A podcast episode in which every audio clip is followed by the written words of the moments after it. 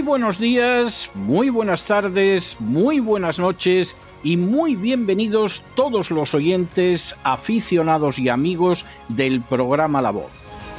La Voz comienza ahora un nuevo crowdfunding para su décima temporada, la que corresponde a 2023-2024. Lo hace además en unos tiempos en que la libertad está más amenazada que nunca en España, en Hispanoamérica y en el resto del mundo. Una vez más, como en las temporadas anteriores, está en manos de ustedes que la voz deje de emitirse o que por el contrario continúe sus tareas cotidianas. Debido a la crisis económica, al cambio del dólar en relación con el euro y sobre todo a la censura persistente de este programa en las redes con su correspondiente desmonetarización, en esta décima temporada nos vemos obligados a aumentar el objetivo del crowdfunding hasta la cifra de 150 mil dólares. Con esa cantidad, la voz podría cubrir los gastos de hardware, la distribución por Internet del programa, los modestísimos estipendios que recibe el equipo de la voz, integrado por ocho personas, así como los gastos generados por la comisión, las recompensas y los gastos de envío relacionados con el crowdfunding. Por supuesto, una vez más, la décima vez, como cada año, son ustedes los que deciden. Si creen que merece la pena contribuir a la causa de la verdad, de la libertad y de la justicia, como un aporte tan modesto como puede ser el coste de tres cafés o de dos refrescos, si piensan que merece la pena seguir escuchando día a día la voz son ustedes más que bienvenidos a la hora de contribuir al nuevo crowdfunding que permitirá que puedan escuchar este programa una temporada más. Muchas gracias por todo. God bless you. Que Dios los bendiga.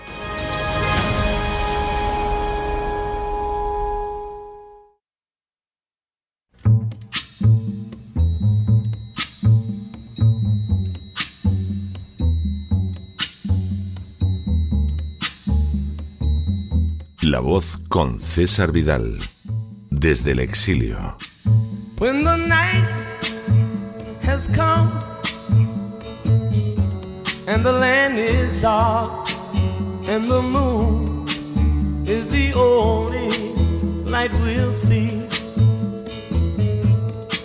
No, I won't be afraid.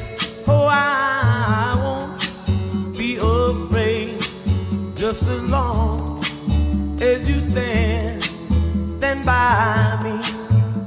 muy buenos días, muy buenas tardes, muy buenas noches y muy bienvenidos a esta nueva singladura de la voz.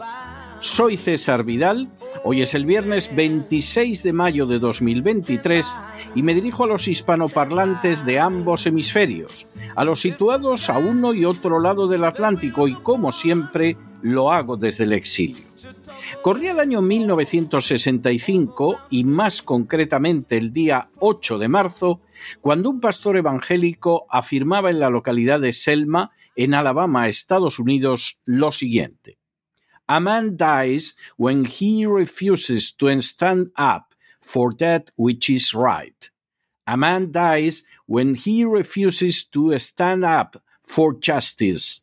A man dies when he refuses to take a stand for that which is true. Lo que podría traducirse como un hombre muere cuando se niega a ponerse en pie por aquello que es recto. Un hombre muere cuando se niega a ponerse en pie por la justicia. Un hombre muere cuando se niega a ponerse en pie por lo que es verdad. Las palabras pronunciadas por el pastor no podían resultar más claras. Nuestras vidas pueden transcurrir de manera más o menos dichosa, más o menos tranquila, más o menos problemática, más o menos significativa.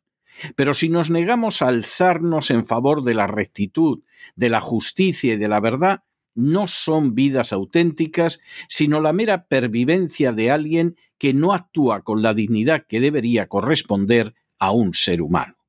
Por cierto, el pastor en cuestión se llamaba Martin Luther King y fue no solo la figura principal de la lucha por los derechos civiles en Estados Unidos, sino también Premio Nobel de la Paz. En las últimas horas hemos tenido nuevas noticias sobre la manera en que los ciudadanos de Estados Unidos contemplan el proceso electoral.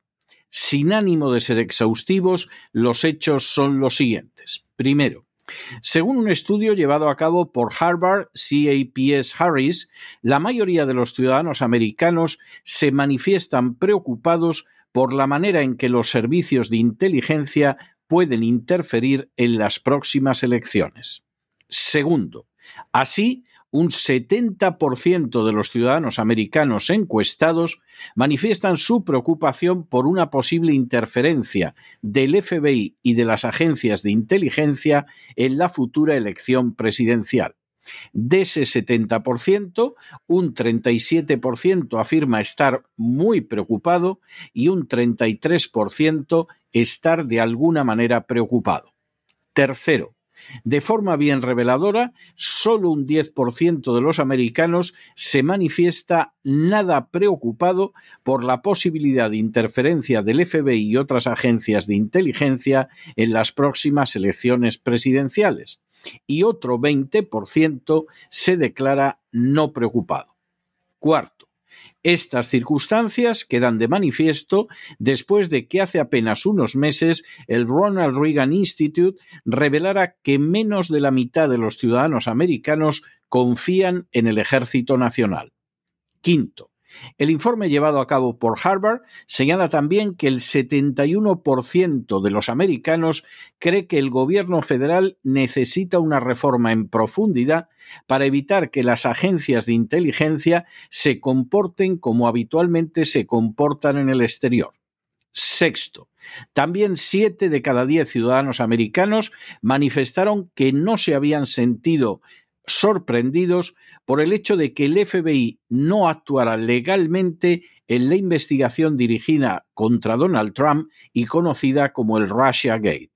El, determinado, el denominado Russia Gate no solo era falso, sino que además ha quedado demostrado que contó con el respaldo de funcionarios de inteligencia de alto rango que pretendían perjudicar políticamente a Donald Trump. Séptimo, la semana pasada, un informe redactado por el fiscal especial John Durham acusó al FBI de carecer de rigor analítico y de haber iniciado las investigaciones sin contar con un solo indicio en contra de Donald Trump. Octavo, el informe Durham dejaba en muy mala posición a los grandes grupos mediáticos americanos que no dejaron de difundir las falsas noticias sobre una colusión entre Trump y Rusia. Noveno. Así, el 56% de los encuestados creen que el FBI dio prioridad a la investigación acerca de Trump sobre la que deberían haber llevado a cabo sobre los demócratas. Y el 55% afirman que los medios de comunicación están intentando no informar de manera justa sobre lo que sucedió, sino que más bien pretenden ocultarlo.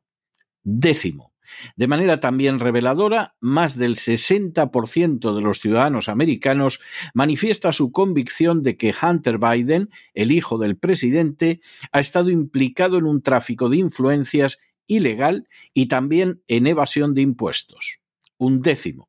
De forma aún más significativa, el 53% cree que el actual presidente Biden también estuvo implicado en esas acciones en la época en que era vicepresidente duodécimo. También es más de la mitad de los encuestados la que cree que el FBI y el Departamento de Justicia no están investigando la corrupción de la familia Biden. Y un 59% está convencido de que estas informaciones no son desinformación rusa. Décimo tercero. De acuerdo con una encuesta realizada por el AP-NORC a inicios de este mes, casi tres cuartas partes de los ciudadanos americanos creen que los medios de comunicación están incrementando la polarización política. Décimo cuarto. De manera semejante, poco menos de la mitad afirma que tienen entre poca y ninguna confianza en la capacidad de los medios para dar las noticias de manera justa y exacta. Décimo quinto. La misma encuesta deja de manifiesto que solo cuatro de cada diez ciudadanos americanos cree que la prensa ayuda a proteger la democracia frente a otros cuatro que piensan que la está dañando y otros dos que no sostienen ninguna de las dos posiciones. Décimo sexto. Por añadidura, tras la llegada de Biden a la Casa Blanca, más del 40% de los ciudadanos cree que la violencia contra el gobierno está justificada en algunas ocasiones. Décimo séptimo.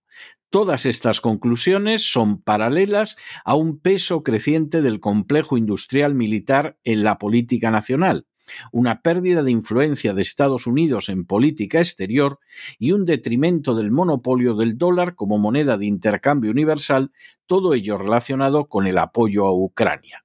Y decimoctavo, a esos problemas se suman la inflación interna y otras cuestiones como el uso de opiáceos o la salud mental. Como en diversas ocasiones hemos señalado desde este mismo programa, en una nación no solo es importante el país y el paisaje, sino también el paisanaje. Ese paisanaje puede ser levantisco y difícil de gobernar, puede ser dócil y ovejuno, aceptando, por ejemplo, que lo roben y lo engañen de manera sistemática, o puede ser un paisanaje crítico con el poder y con capacidad para responder a sus abusos.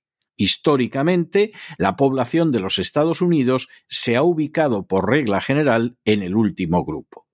Desde antes del nacimiento de la nación, la llegada de los puritanos fue el desembarco en el continente de gente que no venía a América en busca de oro y gloria, como previamente habían hecho españoles y portugueses, sino de personas con un mayor grado de alfabetización e instrucción que buscaban por encima de todo libertad y en especial libertad de conciencia. La misma nación surgió de la libertad frente a un imperio inglés que no dudaba en descargar sus impuestos sobre personas que no tenían la menor palabra a la hora de definirlos o de rechazarlos. La misma Constitución americana fue diseñada no para gobernar al pueblo, sino para proteger al pueblo de la acción del gobierno. Y con el paso de los años, el desarrollo nacional vino siempre vinculado a esos principios impulsados de manera incomparable por los padres fundadores. Precisamente partiendo de esas bases, nos sorprende la reacción de la mayoría del pueblo americano ante peligros ciertos que amenazan el sistema democrático. Hace unos meses, la mayoría señaló que desconfiaba de sus Fuerzas Armadas, y era así no porque éstas, como ha sucedido, por ejemplo, abundantemente en España o Hispanoamérica, hayan participado o intervenido nunca en golpes de Estado, sino por la forma en que han terminado viéndose controladas por el complejo industrial militar. De manera semejante, la mayoría, en ocasiones muy cualificada, del pueblo americano, es consciente de que los procesos electorales pueden ser manipulados, de que los servicios de inteligencia pueden servir a intereses que no son los nacionales y de que los grandes medios de comunicación no informan con veracidad y justicia, sino que se dedican a mentir en beneficio de poderosas instancias. Se mire como se mire, el pueblo americano está mucho más despierto de lo que están los de otras naciones en que el fraude electoral ha sido obvio en los últimos años, en que los servicios de inteligencia no sirven a los ciudadanos y en que los medios no pasan de ser mayoritariamente más que un conglomerado de furcias mediáticas.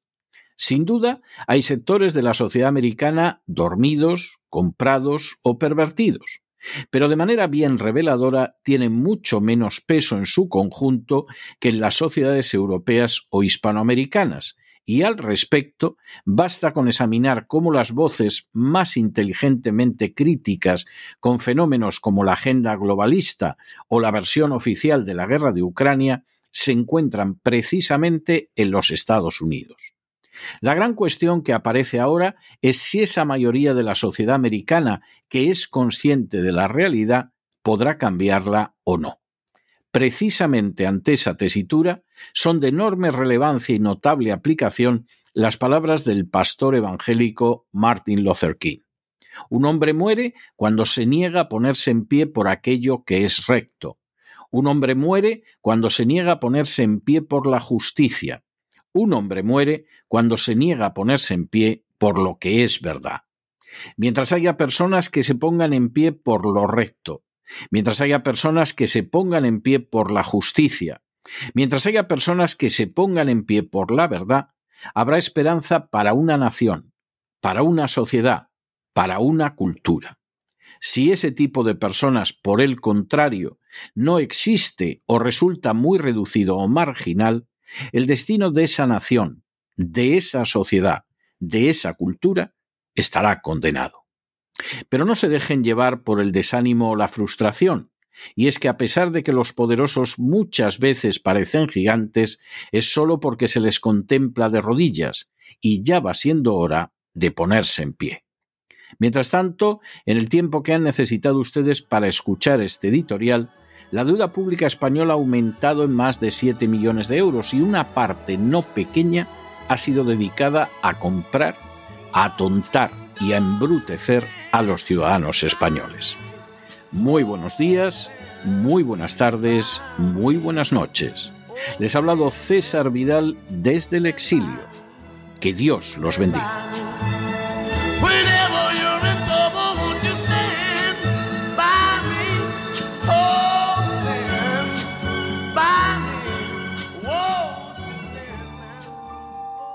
Esta sección está patrocinada por crowdfunding con el siguiente mensaje. Nuestro Señor Jesucristo, el único Dios verdadero, es misericordioso y nuestro Salvador.